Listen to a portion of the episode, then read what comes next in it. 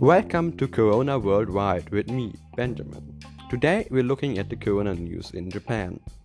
To begin, a little introduction of the current political situation.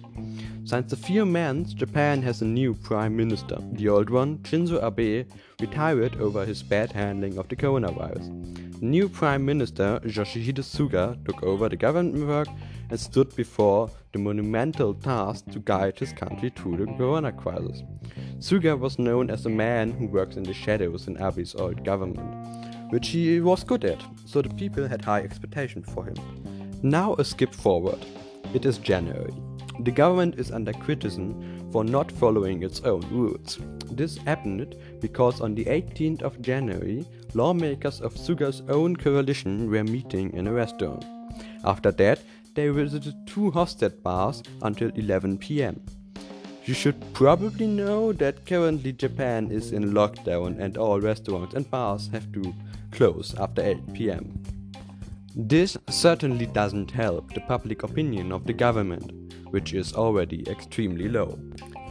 And a recently conducted poll found out that only 33% of the people actively support the government, while 45% disapprove of it. 80% of the people questioned talked that the government response to the rising corona cases was too slow. At the same time, there is a debate about whether or not to hold the Olympic Games, or to cancel them because of corona, so that the case don't rise again. So, all in all, the government is under criticism for a bad response to the corona crisis, had bad publicity, and is accused of not following its own rules. A pretty shitty look, if you ask me. The government has to drastically improve its handling of the corona crisis if it wants to get back the trust of the people. That's at least my opinion. That was today's episode of Corona Worldwide. I hope you learned something new and see you all next time. Goodbye.